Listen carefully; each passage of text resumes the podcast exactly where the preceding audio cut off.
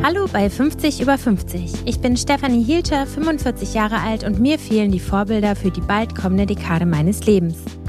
Ich sehe in der Öffentlichkeit nicht besonders viele Frauen, die ein paar Jahre älter sind als ich. Doch natürlich gibt es sie, die Frauen zwischen 50 und 60. Ich möchte hier einen Ort schaffen, an dem sie zusammenkommen. Ein Ort, an dem Lebenserfahrungen und Lebensgeschichten zu finden sind. Ein Ort, an dem offen über Höhen und Tiefen und über die Herausforderungen, vor allem aber über die Chancen des Älterwerdens gesprochen wird. Ein Ort, aus dem wir alle etwas mitnehmen können für das eigene Leben. Ich habe Gäste aus ganz verschiedenen Bereichen eingeladen. Ich spreche mit Moderatorinnen und Schauspielerinnen, mit Autorinnen und Unternehmerinnen, mit Frauen aus Medizin, Wirtschaft, Sport und Politik.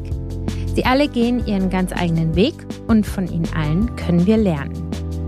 Susanne Liedke ist die Gründerin von Nobody Told Me. Ihren Top-Job bei Google kündigte sie dafür. Nobody Told Me, das ist eine Plattform, die Frauen durch die Wechseljahre begleitet. Auf dieser Plattform findet man wirklich vieles, was einem helfen kann, in die Selbstverantwortung in puncto Gesundheit zu kommen. Auch auf Instagram verbreitet Susanne wertvolles Wissen und ihren wöchentlichen Newsletter, der alle Neuigkeiten zum Thema Menopause zusammenfasst, suchte ich jeden Sonntag und bin voll im Bilde. Wir steigen gut ein, denn Susanne Liedke beschreibt sich selber unter anderem so. Ich führe ein tolles Leben. Viel Freude bei der Episode mit Susanne Liedke. Kannst du mir vielleicht zu Anfang mal beschreiben, wie alt du bist und in welcher Lebenssituation du bist? Mhm. Ich bin 52 Jahre alt. Ich lebe zusammen mit meinem Freund in Hamburg. Wir leben, wir nennen es ein Townhouse. Wir leben in so einem Reihenhaus in Hamburg, mhm. ganz winzig. Und ich habe zwei erwachsene Kinder. Mein Sohn ist 29, meine Tochter ist 27, die hat gerade geheiratet. Ich habe ein ganz schönes Leben ja, fühle mich sehr wohl. Ich hab, bin das dritte von vier Kindern. Meine Eltern waren Unternehmer. In, in dem Umfeld bin ich groß geworden. Das war so auf dem Dorf. Also ich nenne mich selber auch Dorfkind. Mhm. Es geht nicht so ganz raus und soll ja auch gar nicht. Und ich bin jetzt eher wieder auch ein Stück weit zurück zu meinen Wurzeln. Es ist gar nicht eine Wertung, dass Dorf schlecht ist oder Stadt schlecht ist, sondern einfach, wo ich sage, ey, aber das ist eben auch ein Teil meiner Identität. Koche wahnsinnig gerne, habe immer schon gern rumgeschnippelt in der Küche und bin totaler Familienmensch. Habe immer weniger Freundinnen und Freunde. Also früher fand ich ganz wichtig, einen großen Freundeskreis zu haben. Das hat sich jetzt in den letzten Jahren eher reduziert und das finde ich auch gut so. Also mir fehlt nichts. Also ich bin gern unter Menschen auch, aber so ganz enge Freunde ist vielleicht eine Handvoll. Mhm.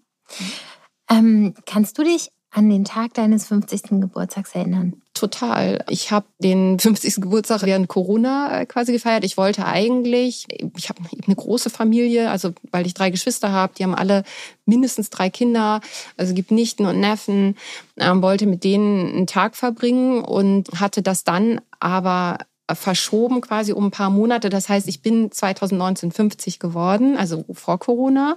Und den Geburtstag, witzig, dass ich das jetzt zusammenbringen wollte, ich im März nachfeiern und das war dann äh, genau, gerade der Lockdown Phase. und dann habe ich alles abgesagt. Mhm. Und mein 50. Geburtstag selber habe ich mit meiner Familie, also meinen Kindern, meinem Freund äh, gefeiert. Abends, also mein Sohn hat gekocht. Der kocht auch sehr gerne. Und wusste immer, ich schenke mir zum 50. Geburtstag, nicht wusste ich immer, aber ich habe das Jahr vorher gesagt, ich schenke mir zum 50. Geburtstag eine eigene Firma. Und die Feier mache ich dann irgendwann mal. Und dann war aber klar, nee, ich will irgendwie schon feiern und habe das dann eben auf, auf März gelegt. So war das. Erzähl doch mal von deiner eigenen Firma. Ich bin die Gründerin von Nobody Told Me. Das ist eine Plattform, die möchte, dass Frauen gut durch die Wechseljahre kommen und dass sie vor allem, äh, sofern es Beschwerden gibt, dass sie sich schneller die richtige Hilfe suchen, damit sie davon nicht so betroffen sind und nicht über Jahre irgendwie von einer Ärztin zur nächsten Ärztin gehen müssen, sondern eine Punktlandung quasi haben, äh, eine gute Gesundheitsberatung für sich bekommen und im Speziellen äh, zeige ich auch Frauen, was sie selber Gutes tun können für sich. Wir bieten sogenannte Body Reset Kurse an, wo Frauen lernen, ihre Ernährung umzustellen, so dass sie nachhaltig, also langfristig auch sich gesund ernähren und so für die zweite Lebenshälfte gut aufgestellt sind. Okay. Es hört sich so an, als wäre die Motivation auch eine persönliche. Mhm. Kannst du ein bisschen mhm. erzählen, wie du zu dem Punkt gekommen bist? Ja, das eine war, dass ich selber als drittes von vier Kindern habe ich die Wechseljahre meiner Mutter sehr genau erlebt, während meine Schwester, die ist drei Jahre älter, die war da schon aus dem Haus. Ich war 15, da hatte meine Mutter die dritte Ausschabung, ihre Gebärmutter wurde entfernt. Sie hat unter Schlafstörungen gelitten, hat Schlaftabletten verschrieben bekommen, ist davon abhängig geworden, ist also falsch behandelt worden auch im Rahmen der Wechseljahre und hatte dann irgendwann Zusammenbruch und ist dann nochmal neu aufgestellt worden, hat Hormone im Rahmen einer Hormonersatztherapie bekommen, war zur Kur und danach hatte ich gefühlt meine Mutter wieder. Und davor ist die in meiner Wahrnehmung durch die Hölle gegangen. Sie kann sich heute zum Glück daran gar nicht mehr so erinnern, was ja ganz gut ist. Und für mich war immer, auch schon mit Anfang 40, fragte ich meinen Gynäkologen, bin ich jetzt in Wechseljahren? Dann lachte der mich so ein bisschen aus und ging darüber weg. Von der Perimenopause hat er nichts erzählt und ich habe eben schon mit Anfang 40 angefangen, schlecht zu schlafen. Und ich habe immer extrem gut geschlafen, egal wo. Also das war neu für mich und dann war ich aber auch in einer Lebenssituation, ich lebte in einer Trennung, ich habe mein Leben so auf links gedreht, ich habe quasi mir alleine ein Haus, also ein winziges Häuschen gekauft, war da aber auch einen anstrengenden Job und dachte, okay, das sind eben die Sorgen, die ich mir jetzt mache, aber diese Schlafstörungen sind geblieben bis heute, wobei ich jetzt für mich gut aufgestellt bin, aber ich feiere das, wenn ich Phasen habe, wo ich richtig gut schlafe, weil ich weiß, es gibt auch wieder Nächte, wo ich dann auch um vier wach bin und eigentlich aufstehen könnte. Für mich war das so eine Reise, wo ich so von mit Anfang 40 dann hast du so erste Berührungspunkte vielleicht mit einer Heilpraktikerin. Ich war dann bei einer Osteopathin, die sagte mir, ja, ja, du hast einen Progesteronmangel. Dann dachte ich, oh Gott, ich habe einen Progesteronmangel. Heute weiß ich, dass jede Frau im Verlauf der Perimenopause einen natürlich induzierten Progesteronmangel hat, dass der aber eben auch dazu führen kann, dass wir zum Beispiel schlecht schlafen oder mhm. uns, uns sehr stark in uns selber zurückziehen auch. Ja, und so habe ich selber recherchiert, ohne wirklich zu wissen, das sind schon die Vorboten der Wechseljahre. Und dann kam irgendwann der Punkt, dann kamen so mehrere Sachen zusammen. Ich wollte immer selber auch Unternehmerin sein. Und jemand kam auf mich zu von außen und die sagte, ey, lass uns gründen. Ich hatte damals einen super Job und habe mich da total wohlgefühlt und dachte, ich glaube nicht. Und dann hat die aber immer wieder mal gesagt, hey, lass machen und so. Und dann dachte ich, ey, wenn du es jetzt nicht machst und du glaubst aber, dass du es kannst, dann wird es zur Lebenslüge. Also mhm. du, dann wirst du mit 60 sagen, eigentlich hätte ich alles gehabt, um äh, selber zu gründen, eine gute Unternehmerin zu sein. Aber wirklich wissen tust du es erst, wenn du es dann mal ausprobierst. Und so ist der, die Entscheidung, okay, ich gebe diesen Job auf und gründe entstanden. Und das Thema selber ist entstanden, weil wir vor einem Regal mit Maca standen, mal in einem Supermarkt. Maca ist peruanisches Ginseng. Das mhm. ist in Peru ein Aphrodisiakum. Mhm. Sind aber ganz normale Knollen, Gemüse, so wie kleine Sellerieknollen im Grunde, die man dort isst. Und die können Frauen mit wechseljahresbedingten Beschwerden helfen auch Frauen mit Zyklusbeschwerden, ähm, mit, mit Libido-Verlust und so. Und dann habe ich nur gesagt, krass, wie viel es davon hier gibt. Und sie sagte, ey, wofür braucht man das? Die ist sechs Jahre jünger. Und dann habe ich gesagt, naja, du kannst schon mal das ein oder andere in Wechseljahren gebrauchen. Und ich weiß noch, dass es mir damals schwer fiel, das auszusprechen, mhm. weil Wechseljahre auch so negativ konnotiert sind. Und dann haben wir beschlossen, sie sagte zwei Monate später, ich weiß jetzt, was wir machen, machen Wechseljahre. Und mein spontaner Impuls war, ich glaube nicht. Weil dieses Thema eben so auch für mich negativ behaftet war. Und dann haben wir uns aber stärker damit beschäftigt. Ich habe all mein Wissen aus den Jahren der eigenen Recherche reingetragen. Und wir haben gesehen, dass es ein Markt ist, der komplett anders surft ist, wie die Amerikaner sagen. Also der ist nicht bedient, ja, das geht keiner an, keiner redet richtig über die Wechseljahre, außer es sind so äh, Pharmaunternehmen, die dann Hormone anbieten. Und die, gesellschaftlich ist es äh, ein Thema, was, worüber man eben nicht spricht. Wir leben in einer Gesellschaft, wo Anti-Aging immer noch die Norm ist und nicht Pro- oder Healthy Aging. Und dann war irgendwie klar, okay, wir haben hier eine Aufgabe, wir gehen das an.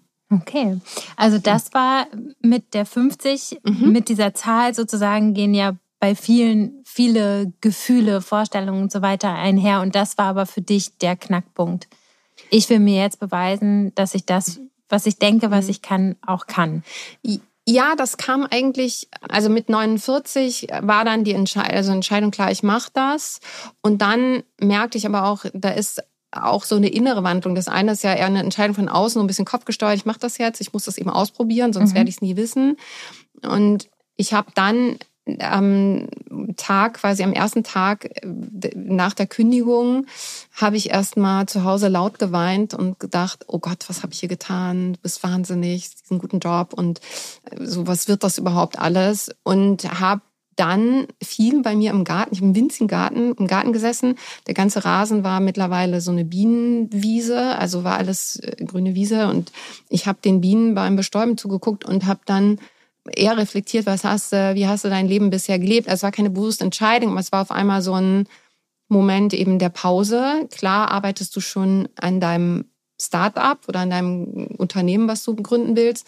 Und gleichzeitig ist das ja auch eine sehr einsame Gelegenheit, äh, Angelegenheit, weil die Mitgründerin dann nicht kam. Und dann fand ich das interessant, was dann in mir passiert ist. Das ist nämlich nicht vorher gewesen, sondern dass ich für mich äh, auf einmal gesehen habe, ey, was will ich eigentlich hinterlassen? Mhm. Also zum ersten Mal auch diese Auseinandersetzung, mein Leben ist endlich. Und klar kann ich jetzt einen tollen Job haben, viel Geld verdienen und tolle Urlaube machen. Aber ist es das? Ist es das, was ich auch vorleben will? Ich habe eine Tochter, ich habe ganz viele Nichten. Oder will ich den vorleben? Nee, man kann auch selber im Kleinen was verändern und für eine bessere Gesellschaft sorgen. Also es hatte auf einmal auch noch so ein so was ganz anderes. Früher bin ich so höher, schneller, weiter, habe das gemacht, was wie ich sozialisiert bin, was auch bedeutet, einen guten Job zu haben und so. Und das hat sich komplett gewandelt.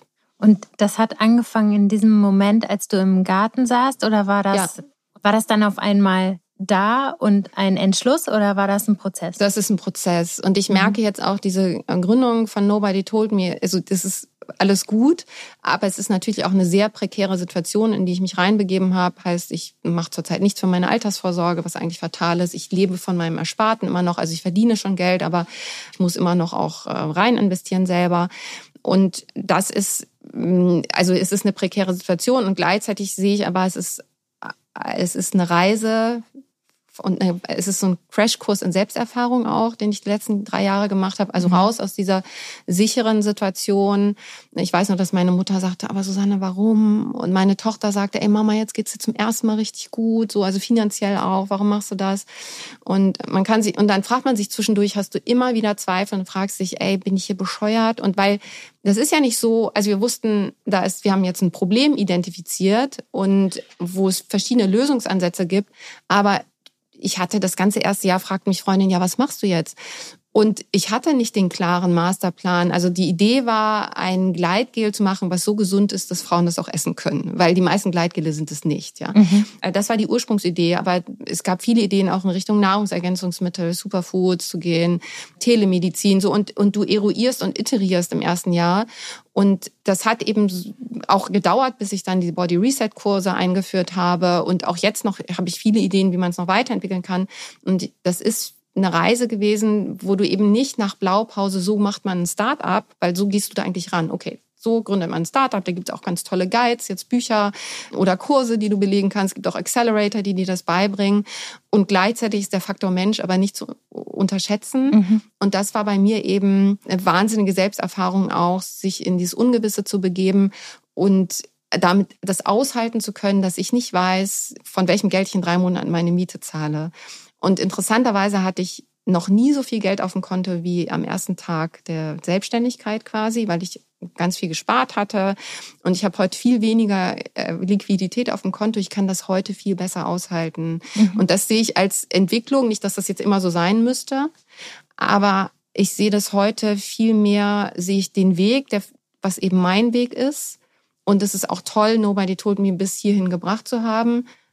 Aber für mich selber ist dieser Weg dahin eine wahnsinnige Bereicherung. Und natürlich äh, ist das Ziel auch, das größer zu machen und mehr damit zu erreichen, also und auch gut davon leben zu können. Aber allein jetzt schon die drei Jahre auch von harter Arbeit teilweise auch und von vielen Zweifeln und Selbstzweifeln, kann ich das überhaupt? Bin ich tough genug? Ähm, weil ich bin nicht so ein Alpha-Typ, ja. Ein Preisschild an meine eigene Leistung zu machen, fällt mir wahnsinnig schwer. Da tun sich andere viel leichter.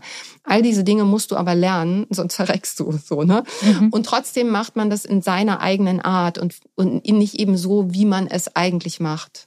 Also ich mache zum Beispiel keine 99er Preise. Bisher habe ich keine Rabatte gemacht, obwohl man das eigentlich macht. Weil ich sagte, stresst mich ja selber, diese ganzen Rabatte. Wenn du heute noch buchst, dann kriegst du zu dem Preis. Ich will alles, ich will keinen Stress erzeugen, aber gehe damit auch gegen die Gesetze des Marktes, die ich eigentlich befolgen müsste. Mhm. Aber es ist interessant, weil du natürlich also deine Reise auf so ein Business schickst, aber dich selber damit total weiterentwickelst. Was total. vielleicht auch sowieso in der Lebensphase ein bisschen dran ist. Und Nobody Told Me ist das Tool, in dem du dich aufhältst, um dich selbst so zu verwirklichen. Ich finde das ganz spannend eigentlich. Ja, und das ist auch schön, als, das als Tool zu benennen. Aber das, diese Einsicht, also ne, ein Leben wird nach vorne gelebt und äh, nach äh, quasi hinten oder rückwärts verstanden. Diese Erkenntnis ist jetzt erst so gereift und gewachsen. Mhm. Auch erst, indem ich mich von bestimmten Mustern gelöst habe, wie man denn eigentlich sowas macht, sondern Du wirst immer wieder auf dich selbst zurückgeworfen.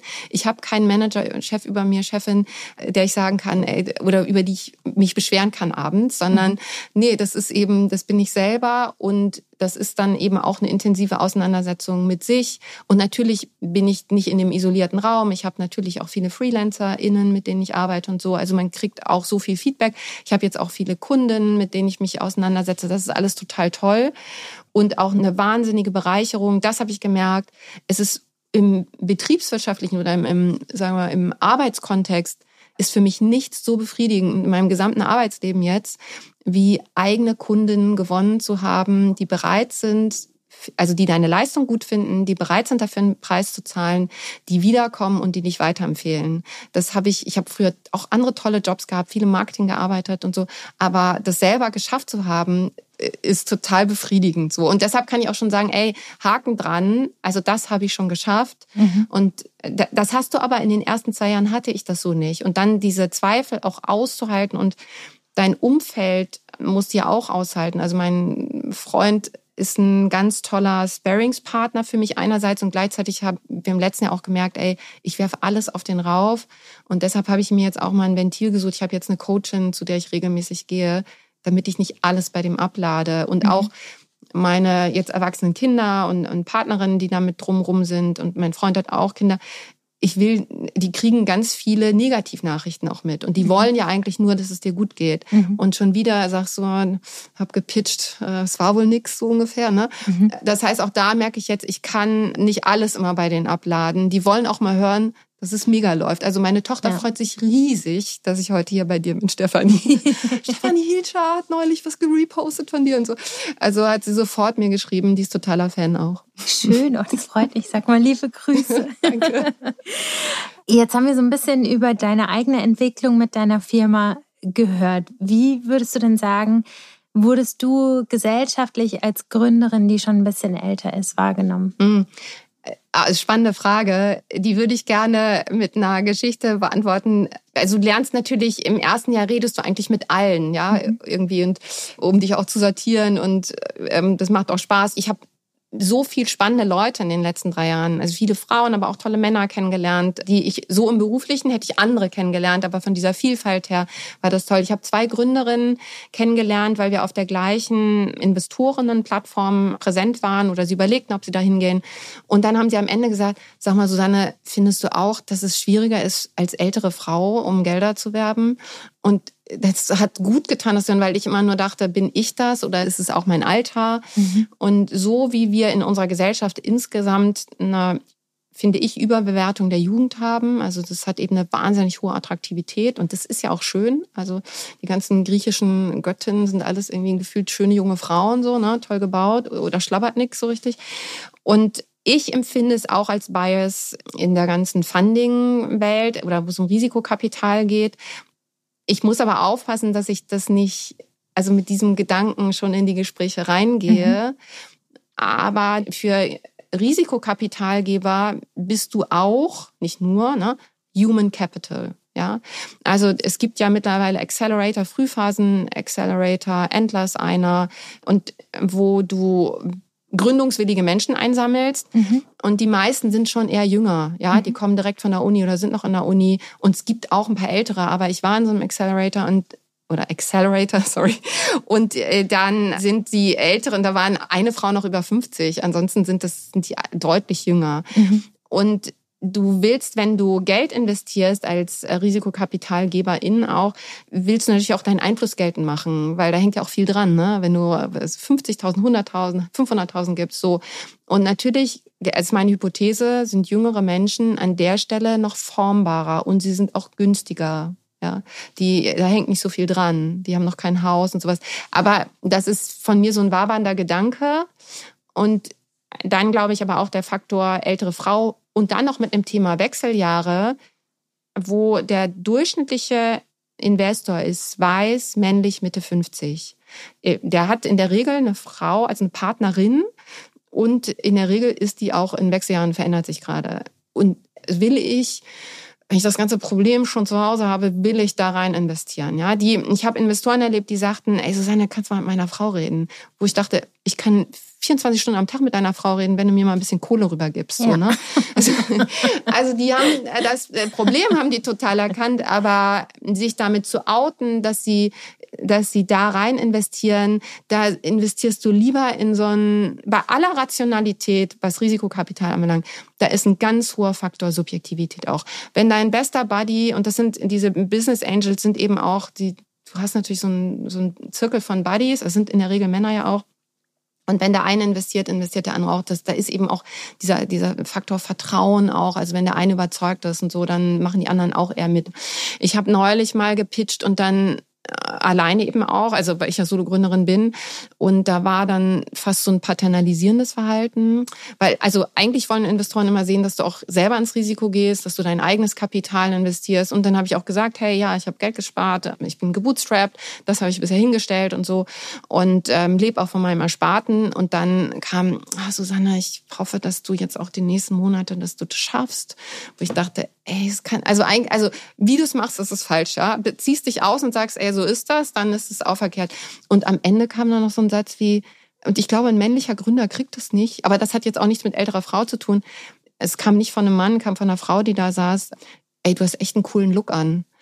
Und dachte ich, das ist so, äh, das ist so falsch auf verschiedenen, wrong on many levels irgendwie. Ja, als mich ein bisschen vom Thema abgekommen. Naja, klar, aber die Wahrnehmung ist, ähm, ja, es ist ganz, ganz, ganz interessant, finde mhm. ich. Also was man, was man für Geschichten so erlebt. Und mhm. das ist auch eine richtig blöde Geschichte, die du da erlebt hast. Gab es für dich irgendeinen Moment, in dem du gemerkt hast, dass du älter wirst? Oh ja, es gibt so einen Spruch, das Bewusstsein ereitert nicht oder kennt das Bewusstsein kennt kein Alter. Das mhm. finde ich auch gut. Ich habe ganz lange, viele Jahre, weil ich so jung Mutter geworden bin, ich bin mit 23 Mutter geworden und immer auch als ich in meinen 30er war, wenn jemand fragte, wie alt bist du, kam als erstes die Zahl 23 in meinen Kopf. Mhm. Das fand ich interessant irgendwie. Und bei mir ist es so, ich alter in Schüben. Also es ist, es gibt im Januar, Februar war so eine Phase, wo ich dachte, ich bin wieder 27. Also ich bin so, auch körperlich fühlte ich mich super. Und dann gibt's aber auch Phasen, wo man das Älterwerden natürlich auch merkt. Es ist aber nicht jeden Tag, oh mein Gott, ich werde älter. Und ich empfinde jetzt, abgesehen mal von ein paar körperlichen Sachen, finde ich älter werden super. Und äh, heute Morgen habe ich in der Insta-Story gesehen, aging is fucking hot oder getting older is fucking hot. Also es ist ein Privileg, älter werden zu können. Ich hatte eine Kollegin, die ist mit 40 gestorben. So, mhm. jetzt kann eben vieles nicht mehr erleben. Die hätte gerne die Wechseljahre erlebt sozusagen.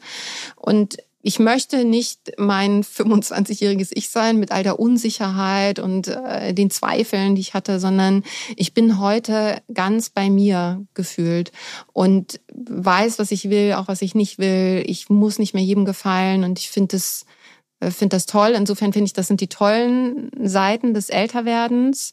Und dann gibt es eben ein paar körperliche Sachen. Die Haut wird schlaffer. Ich muss öfter zur Zahnreinigung zu meinem Zahnarzt. Der sagt dann neulich, ja, ja, die Zähne, die gehen dann auch so auseinander. Und ich so, ey, boy, what? Also das wusste ich noch nicht irgendwie.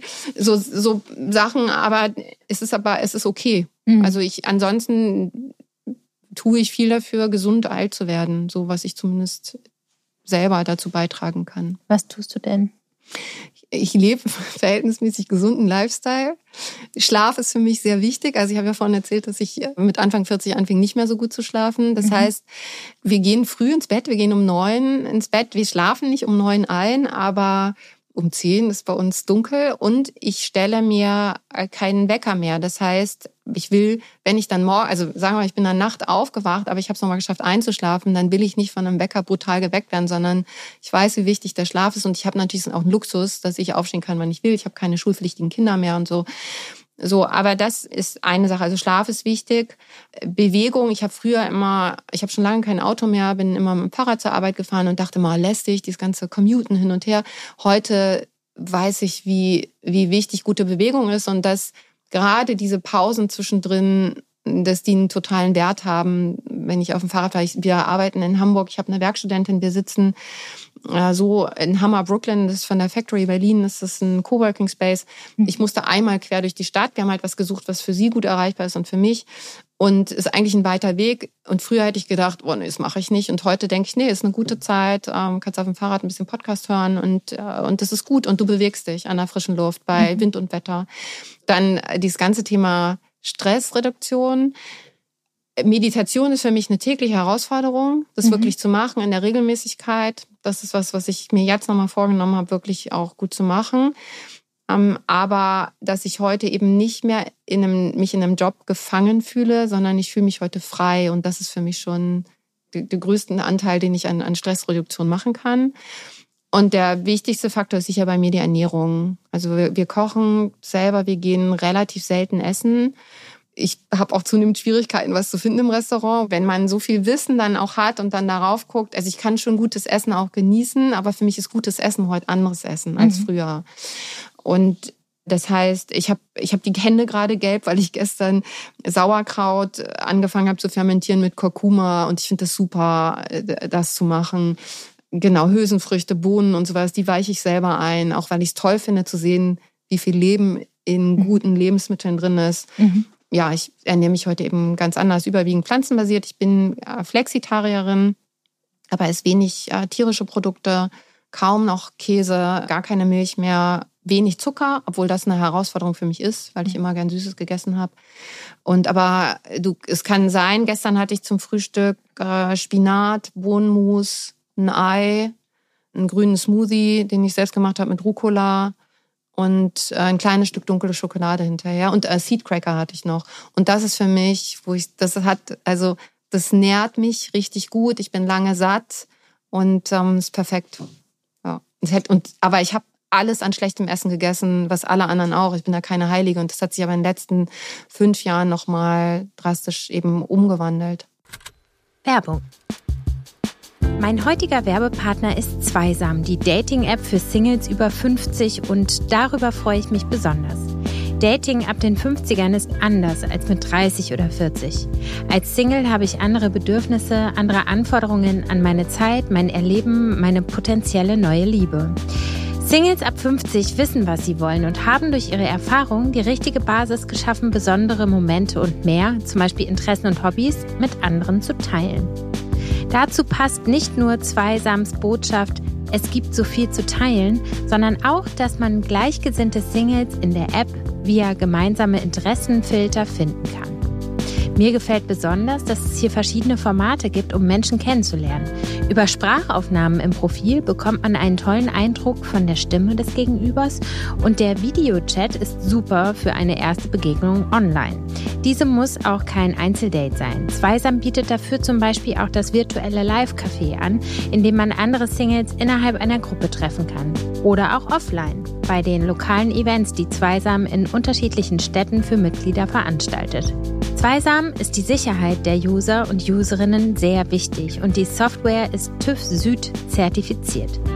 Die Anmeldung ist einfach und das Kundenservice-Team steht den Nutzern und Nutzerinnen bei allen Fragen zur Verfügung, zum Beispiel bei der Registrierung oder beim Ausfüllen eines Profils. Also schau mal vorbei. Den Link findest du auch in den Show Notes. Ich danke Zweisam für die Unterstützung dieses Podcasts. Werbung Ende. Du bietest ja diesen Body Reset Kurs an. Mhm. Kannst du mal erklären, mhm. was da passiert und vor allem vielleicht auch, ich finde das ja ganz spannend. Mir fällt das immer wieder schwer. Ich habe gerade gestern wieder eine Tüte Chips gegessen, mhm. weil ich Chips liebe. Ich auch. Und dann denke ich mir, oh, du kannst doch nicht die Chips essen, aber ich bin auch so ein bisschen Vertreter von 80-20. Super, ja. Aber ich finde deinen Kurs natürlich total spannend und habe mich bislang aber nicht getraut, mich anzumelden, mhm. weil es sich nach einem riesengroßen Commitment mhm. anfühlt, von dem ich aber weiß, dass es gut für mich wäre. Aber mhm. ich zögere es gerade noch nicht. Ich werde mich irgendwann anmelden, aber ich zögere es gerade noch so ein bisschen raus. Vielleicht kannst du mal beschreiben, was das ist mhm. und auch so ein bisschen den Respekt vielleicht davor nehmen. Ja, also ich würde gerne damit anfangen, was es nicht ist. Mhm. Es ist keine Diät, an die du dich drei Wochen strikt halten musst, mit einem strikten Essensplan und wo du danach wieder zurück in dein, deine vorherige Ernährung gehst, mhm. sondern ich leite dich an in 21 Tagen und erkläre dir zu bestimmten Lebensmitteln, ähm, warum du sie eher in deine Ernährung einführen solltest und andere lassen. Also ich arbeite mit einer Positivliste. Es gibt eigentlich keine Verbote. Mhm. Und es ist ein Experiment mit dir selber, wo du mal schaust, welche Wirkung eigentlich bestimmte Lebensmittel auf deinen Körper haben. Und das lernst du, indem du sie mal weglässt für eine bestimmte Zeit. Mhm. Und gleichzeitig lässt du eben ganz viel Gemüse, Grünzeug in deine Ernährung rein. So, und du kannst es für dich definieren. Ich sag mal, was Lebensmittel sind, die du dann weglässt, um auszuprobieren, also tut sich was in deinem Körper oder nicht. Äh, jetzt kann es ja auch sein, ähm, jemand hat Zyklusbeschwerden oder so. Ne? Also jemand, wenn jemand sagt, ey, eigentlich geht's mir gut, ich will es nochmal ausprobieren, kannst du auch machen. Wenn du aber auch bestimmte Themen hast, dann erkläre ich dir auch, wie Ernährung mit deinem Hormonstoffwechsel interagiert und welchen Einfluss das eben hat und wie wir auch über bestimmte Lebensmittel unseren Hormonstoffwechsel disruptieren können. Mhm. Und das kannst du aber, das Coole an Ernährung ist, sie wirkt langsam, weshalb wir auch eine Tüte Chips verzeiht dir dein Körper eben auch. Mhm. Jede Woche Chips über Jahre nicht so sehr. Mhm. Aber das ist das Gute. Nahrung wirkt langsam und das ist das Schlechte. Nahrung wirkt langsam. Also du kannst eben nicht durch einmal einen grünen Salat essen. Das äh, macht dich jetzt noch nicht zu dem gesunden Menschen. Du musst mhm. es schon nachhaltig machen. Und der Gedanke dahinter ist, Frauen so daran zu führen, dass das alte Normal danach zur neuen Ausnahme wird. Das heißt, mhm. du lernst einfach, wie gut dir diese Ernährung tut und damit bleibst du in weiten Teilen dabei, weil zum Beispiel ein Zyklus auf einmal, weil du gar keine Beschwerden mehr hast. So, ne? Also es ist ein genau ein Experiment mit dir selber. Du lässt weg am Anfang rotes Fleisch und alle Fleischprodukte, Wurst, Wurstwaren, was für viele Vegetarier überhaupt also sowieso. Ja. Du kannst aber Fisch und und und Hühnchen essen äh, und du lässt Alkohol weg. Das ist noch für viele total einfach. Ja. Mhm. Dann nach drei Tagen, das machst du drei Tage, das heißt eben auch ein schrittweises Weglassen und damit viel einfacher als von Anfang an alles wegzulassen. Ähm, dann kommt der Zucker dran. Also alles, wo Zucker drin ist, lässt du einfach weg. Und mhm. behältst aber auch den Alkohol, lässt du auch raus. So. Mhm. Dann das nächste ist Milch und Milchprodukte, lässt du weg. Wenn du jetzt aber sagst, ich kann ohne meinen Käse nicht leben, dann sage ich, okay, dann mach das, aber mach wenigstens diese anderen Sachen, ja, mhm. dass du den Zucker weglässt. Es kann eben auch für manche Frauen ist es schon ein Riesenschritt zu sagen, okay, ich esse jetzt keinen Zucker mehr. Und und das behalten sie bei und lernen aber alternativ eben mehr Gemüse zu essen, mehr Ballaststoffe. Ich sage gleich so ein paar Tricks, die jede Frau, ob sie einen Kurs macht oder nicht, also damit könntest du morgen anfangen, ist überhaupt nichts Striktes.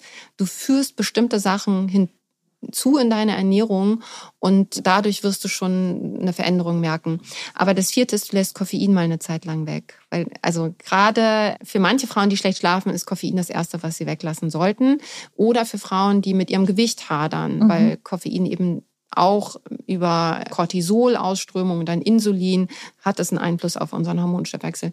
Das fünfte ist Getreide, wobei es im, im Kern geht es um Gluten und für Frauen, die aber auch mit dem Gewicht hadern, geht es darum, ersetze einfach Getreide durch Hülsenfrüchte oder durch Quinoa oder durch Buchweizen. Also es gibt dann mhm. bessere Alternativen, die dafür sorgen, dass dein Blutzuckerspiegel langsamer ansteigt und dass du nicht so Spitzen hast.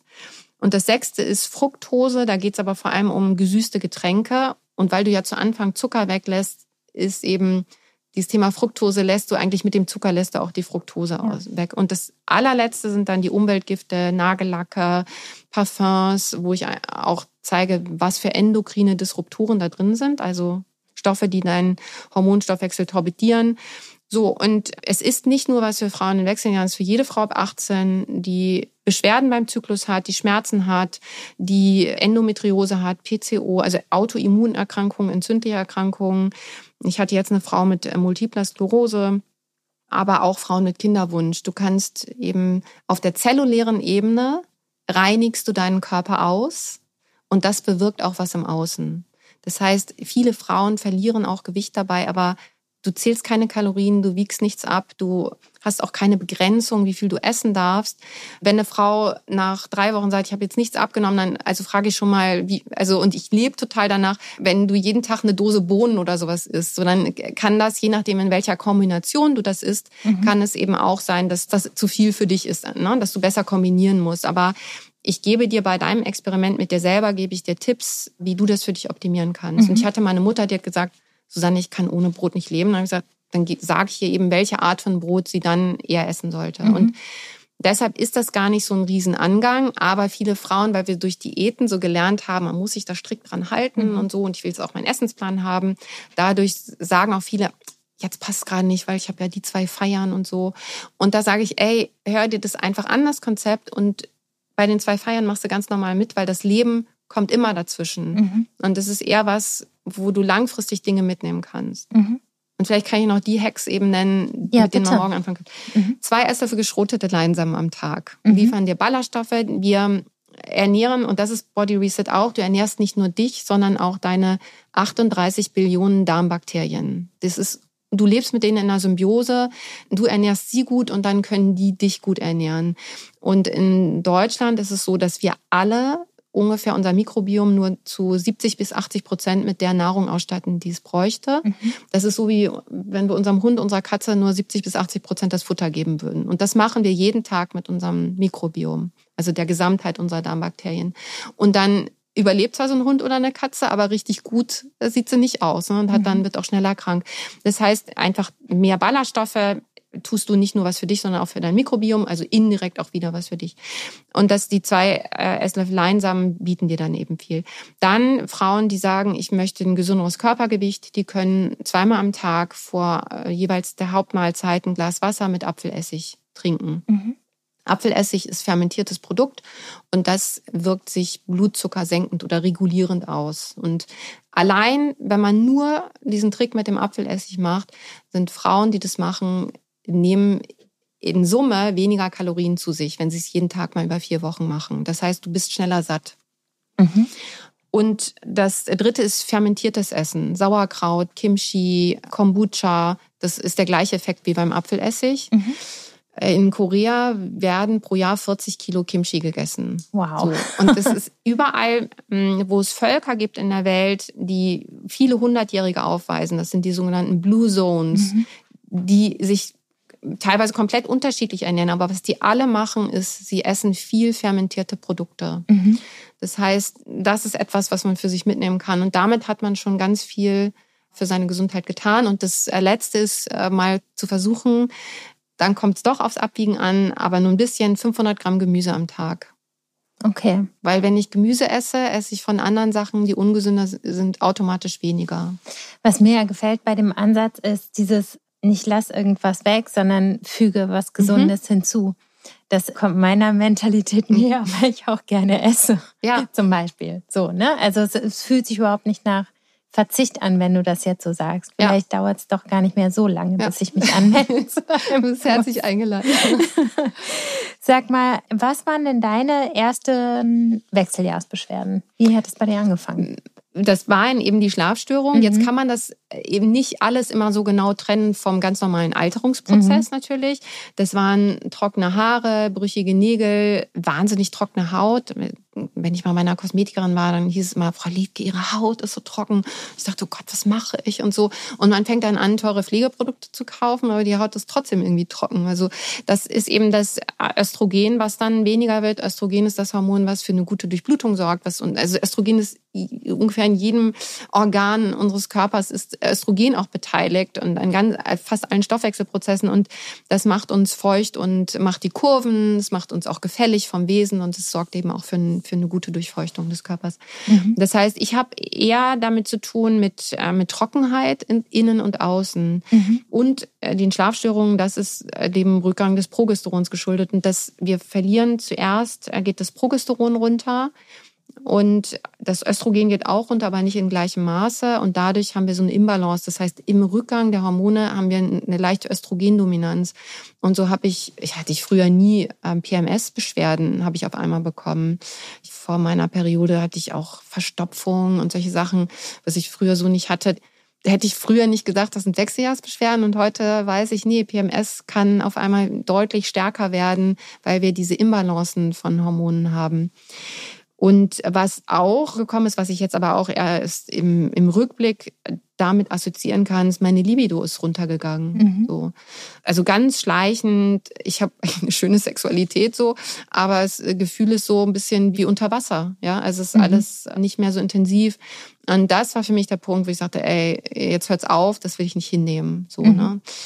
Aber das hängt alles ja mit der Austrocknung letztendlich zusammen oder mit der geringer werdenden Durchblutung. Und nimmst du auch Hormone? Sagen wir so, ich habe alles in den letzten fünf Jahren, ich habe alles ausprobiert, so ungefähr, was es am Markt gibt. Mhm. Auch Hormone, also auch die ganz klassische Hormontherapie, äh, wobei ich darum gebeten hatte, dass, und das ist in der, auch von der Schulmedizinerin verschrieben, dass Östrogen im Rahmen der Hormonersatztherapie oder Hormontherapie wird es heute genannt, ist 17 Beta-Östradiol und das ist bioidentisch. Mhm. Das heißt, man muss nicht extra dafür zahlen. Das wird von der Krankenkasse verschrieben, wenn man wechseljahrsbedingte Beschwerden hat. Mhm. Und das Progesteron, das gibt es in vielen Derivaten. Das sind abgewandelte Progesterone. Das macht man, dann, um bestimmte medizinische Effekte auch äh, zu bewirken. Ähm, Hormone sind sehr flüchtige Substanzen und die Hormonderivate, die bleiben lange, länger am Rezeptor und, äh, und haben auch unterschiedliche Wirkungen dann. Und deshalb gibt es gerade beim Progesteron die Derivate. Die stehen aber im Verdacht, dass sie Brustkrebs fördern. Also habe ich bioidentisches Progesteron, was auch von der Schulmedizinerin verschrieben wird, ausprobiert. Und ich habe aber auch Hormone nach Rimkus ausprobiert. Das wird dann in zertifizierten Apotheken auf dein ähm, da wird quasi dein Blutbild untersucht nach deinem, wo ist dein Hormonstand. Damals sagte der behandelnde Arzt, boah, mit so wenig Östrogen kommen Sie aus. Also ich bin, ich bin ja auch ein kantiger Typ. Ich hatte wahrscheinlich immer schon wenig Östrogen und deshalb bin ich jetzt durch die Wechseljahre auf ein Level runtergekommen, wo eben alles auch trocken wird. Wenn man ein paar Kilo mehr drauf hat, produziert man in den Fettzellen eigenes Östrogen. Das mhm. ist äh, Östron. Und das, das fehlt mir sozusagen. Das heißt, ich kompensiere das nicht mit eigenem und so ist meine Produktion wahrscheinlich in meinen Eierstöcken ist dann eben erliegt langsam, was jetzt auch normal ist. Ne? Mit 51, 52 erleben wir in, in westlichen Gesellschaften diesen Moment der Menopause, was die allerletzte Periode ist. Mhm. Ähm, ich habe aber auch Maca ausprobiert. Ähm, das war quasi, als die Beschwerden noch nicht so stark waren. Fand das auch krass, was man damit auslösen kann. Maca setzt nicht an den Hormonrezeptoren an, hat aber, es gibt Studien zum Maca, da sind robust auch. Ich habe äh, sieben Minuten Training, also Bewegung ist dann auch was, äh, was wichtig ist. Also auf verschiedenen Ebenen habe ich Sachen ausprobiert und lokal auch quasi transdermal als, als Creme nehme ich, äh, ich sage es jetzt einfach so, aber es ist wichtig, weil das ist eine Beschwerde, die bleibt. Also wenn Frauen von vulvovaginaler Atrophie betroffen sind, mhm. und dazu, man spricht heute auch vom Urogenitalsyndrom der Menopause, um damit auszudrücken, hey, das ist nicht nur Scheidentrockenheit, sondern das sind Harnwegsinfekte häufige, das ist Harndrang, das ist nächtliches Aufstehen, weil man auf die Toilette muss, ähm, das ist ähm, eine überaktive Blase, wo man gar nicht viel drin hat, aber trotzdem ständig muss. Das ist Schmerzen beim Sex aufgrund eben der ähm, geringer werdenden Durchblutung, das äh, Vaginal, der Schleimhaut quasi. Das ist aber auch Libidoverlust. Und das kannst du sehr gut lokal behandeln mit lokalem Östrogen. Mhm. Das ist dann mit Estriol, das ist auch eine Art von Östrogen. Das musst du aber dein Leben lang nehmen, weil das Östrogen kommt nicht zurück. Mhm. Und ich weiß von meiner Mutter, Schwiegermutter, die ständig mit Harnwegsinfekten zu tun haben. Das heißt, oft haben so ältere Frauen gar keine Gynäkologin mehr, weil das Thema, manchmal haben sie auch die Gebärmutter schon raus, dann ist das irgendwie alles gar kein Thema mehr. Aber ein Urologe behandelt dann eher mit Antibiotika, wo ich immer sage, Mama, lass dir jetzt endlich mal diese Salbe verschreiben, weil du musst dieses Epithel gut versorgen und dann ist da auch ein entsprechendes Milieu, was eben schlechte Keime auch gar nicht aufkommen lässt. Mhm. Und das mache ich und das macht man nach einer Intensivtherapie, drei Wochen macht man das zweimal die Woche. Man cremt sich da ein wie Gesichtscreme, ja. Und, und dadurch hat man, verhindert man aber auch präventiv das Auftreten von Harnwegsinfekten. Das heißt, man sorgt dafür, dass man damit nichts zu tun hat. Und was du auch machen kannst, ist, was andere Frauen machen, das ist in Deutschland aber fällt unter Lifestyle. Das habe ich aber auch ausprobiert.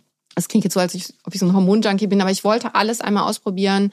Und vielleicht kann ich einmal schon sagen, ich nehme heute ganz niedrig dosiert von dem Schulmediziner, von meinem Gynäkologen, niedrig dosiertes bioidentisches Östrogen und Progesteron, aber auf Kassenrezept quasi. Dadurch nehme ich die Spitzen, aber ich will jetzt nicht den Hormonstatus einer jungen Frau haben. Das wäre auch nicht gesund, mhm. weil Hormone sind wie Dünger. Das, die guten Zellen wachsen, aber auch die schlechten. Mhm. Und wir haben alle Krebszellen im Körper. So ein gesundes Immunsystem kann das abwehren, aber je älter wir werden, umso anfälliger oder umso schlechter wird unser Immunsystem. Deshalb bin ich das sind eben nicht Smarties, die man so schluckt und alles ist gut, sondern das, das muss man mit Bedacht machen. Ja, ich finde es ganz gut, dass du das sagst, dass der Hormonstatus natürlich nicht so erhalten werden soll wie bei einer 20-Jährigen, mhm. sondern eben im Alter angepasst. Mhm. Nur, dass man eben auch nicht durch die krassesten Beschwerden gehen muss. Genau. Ich habe allerdings ist auch jetzt was passiert. Ich habe gestern eine Frau, die auch im Kurs war, getroffen. Die hat, weil sie Wechseljahrsbeschwerden hatte, Hormone verschrieben bekommen. Das Krasse ist aber leider, dass nicht jede Gynäkologin, jeder Gynäkologe darin gut ausgebildet ist. Mhm. Die werden auch nicht gut dafür bezahlt. Es gibt keine Bezahlung einer Beratung mit Fokus Wechseljahre für Gynäkologinnen und Gynäkologen aktuell. Die können das nicht abrechnen. Das heißt, es wird im Rahmen der normalen Beratung abgerechnet und entsprechend kurz und knapp fällt die Beratung aus und entsprechend kurz und knapp ist auch die Weiterbildung wahrscheinlich bei diesen Ärztinnen. Also die müssen ja auch ihre Praxis wirtschaftlich betreiben. Also die Frau, die ich jetzt traf, war total frustriert, hat das alles abgesetzt, weil die hat kriegt auf einmal ihre Periode wieder, nachdem sie die Hormone nahm und hatte aber auch so viele Beschwerden gehabt. Dann meinte ich, was hast du verschrieben bekommen? Und die hat dann drei Hübe, das wird in Hüben gerechnet, mhm. transdermal Östrogen genommen und auch ähm, Progesteron und drei Hübe, ich nehme ein Drittel Hub. Ja? Oh. Und andere Frauen nehmen einen Hub vielleicht, aber drei Hübe ist so wie ist so eine Hochdosierung. Das kann man, das müsste jetzt eine Medizinerin sagen, das kann man mal machen irgendwie, aber bei der ist das total nach hinten losgegangen. Jetzt sagt die nie wieder Hormone, hat aber die Beschwerden sind, sie hat abgesetzt, jetzt sind die Beschwerden zurück. Das heißt, das ist das berichten auch viele Frauen, das ist ein Feinjustieren. Das heißt, wenn du das mal nimmst, ähm, beobachtest du dich und im Zweifel lernst du mit deiner Gynäkologin, was denn für die richtig, dich die richtige Dosis ist.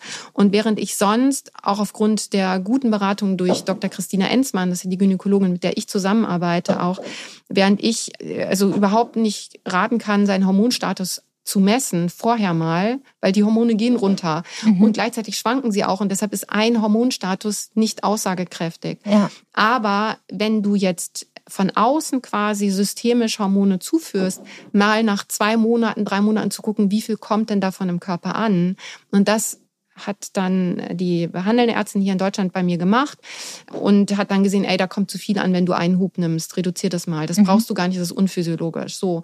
Und das ist dann schon gut, dass Frauen das nochmal machen und da das Geld in die Hand nehmen und einmal die Sexualhormone messen lassen, wenn sie sich für eine Hormontherapie entscheiden. Mhm. Und gleichzeitig gibt es aber auch Alternativen zur Hormontherapie, weil einige Frauen ähm, dürfen aufgrund von einer Krebsbehandlung zum Beispiel aber auch gar keine Hormone nehmen und andere wollen es auch nicht.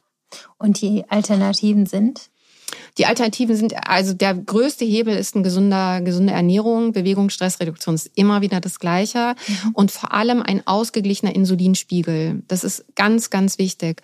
Und das schaffst du eben, indem du Zucker eliminierst, indem du Kartoffeln und Kartoffelchips eliminierst, weil ähm, indem du weißen Reis weglässt, aber auch ähm, Vollkornbrot per se ist nicht schlecht, aber wir machen Brot zu unserer Hauptmahlzeit. Wenn du aber sagst, nee, Brot ist die Beilage, dann ist es total okay, auch Brot zu essen. Ne? Dann würde ich aber immer sagen, dann ist ein Vollkorn-Sauerteigbrot oder ist so ein, es gibt diese Wunderbröt von Bauk zum Beispiel, mhm. was Haferflocken hat, das hat zumindest kein Gluten. Mhm.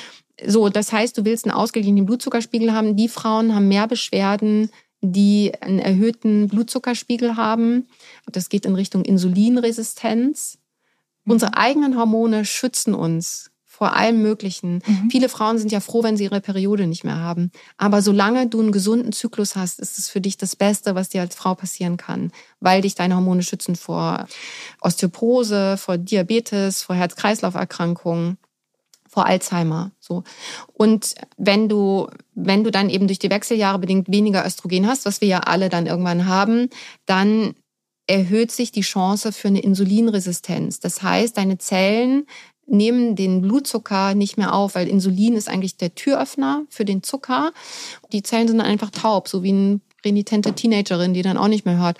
Und dieser erhöhte Blutzuckerspiegel ist aber ungesund. Das heißt, das Blut will eine Konstanz.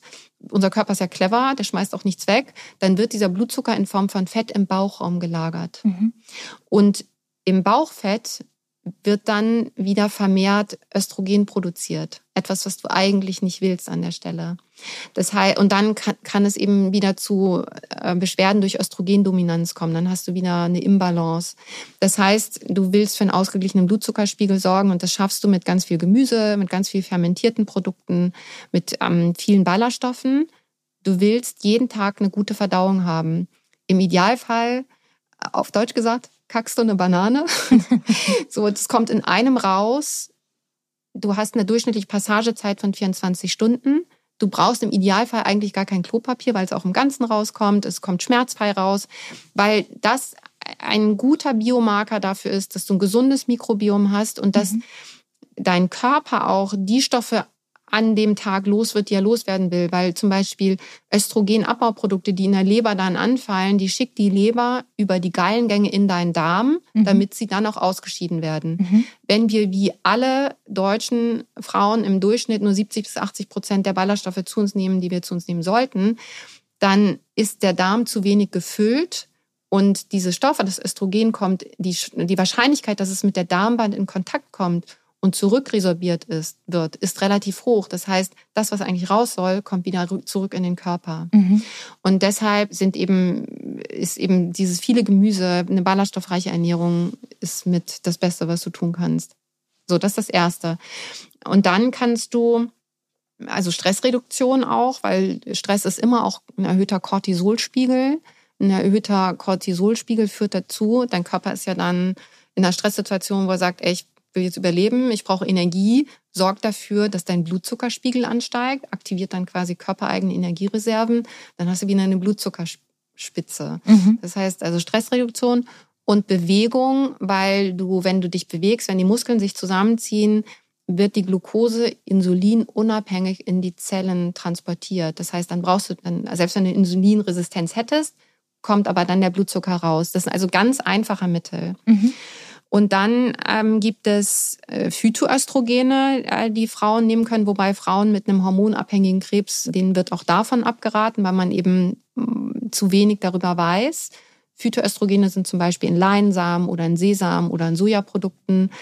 Und wir wissen heute aus Forschung nur an Zellkulturen, dass Phytoöstrogene eine antikanzerogene Wirkung haben. Aber wir wissen zu wenig darüber, wie es im menschlichen Körper wirkt. Also Phytoöstrogene wirken Östrogen einerseits und Antiöstrogen wirken in beide Richtungen. Mhm. Du kannst äh, Yoga, äh, gibt es auch Studien dazu, Meditation kannst du machen. Es gibt sogar Hypnose. Was krass ist im Fall von wechseljahrsbedingten Beschwerden, dass der Placebo-Effekt 30 Prozent beträgt. Das heißt, ist ja in Deutschland verboten, Placebos zu geben. Mhm. Aber selbst wenn Frauen wissen, dass es ein Placebo ist, hat es eine Wirkung und reduziert zum Beispiel Hitzewallungen. Das ist krass. Ähm, weißt du, warum das so ist? Die, also müsste man Psychologe wahrscheinlich sein, aber allein dieses eine Pille schlucken. Es gibt den Placebo-Effekt, es gibt auch den Nocebo-Effekt, mhm. dass wir uns einfach Krankheiten natürlich auch einbilden können, aber wir können uns wahrscheinlich auch Gesundheit einbilden. Also die Kraft unserer Einbildung ist nicht zu unterschätzen. Ja. Und einfach der Akt, ich habe jetzt etwas für mich getan, aber gesünder wäre es natürlich, das mit äh, Yoga oder Ernährung ja, zu machen. Ne? Aber könnte sein, dass das einfach mhm. wirkt, ja. Ja, ja wir haben super viele Tipps, wie man, wie man gut durch die Wechseljahre kommt, von dir bekommen. Ich, was mir jetzt gerade so in den Sinn kommt, wir wollen ja auch nach den Wechseljahren noch gesund sein. Mhm. Gibt es andere Dinge, auf die man achten muss, wenn man dann so zwischen 60 und 70 ist? Ah, nee, es sind immer die gleichen. Sind es immer die gleichen. Die gleichen. Ähm, ich würde eins gerne noch ergänzen, das mhm. habe ich eben nicht erwähnt. Was kann man noch machen, um wechseljahrsbedingte Beschwerden zu reduzieren? Mhm. Das ist, äh, leider gibt es in Deutschland wenig Workshops dazu für Frauen, kognitive Verhaltenstherapie. Also da geht es vor allem darum, wenn Hitzewallungen auftreten, das ist ja erniedrigend gefühlt. Ne? Also man verliert die Kontrolle über seinen Körper. Man äh, weiß auch, dass andere sehen, ich schwitze jetzt, ich werde rot und so.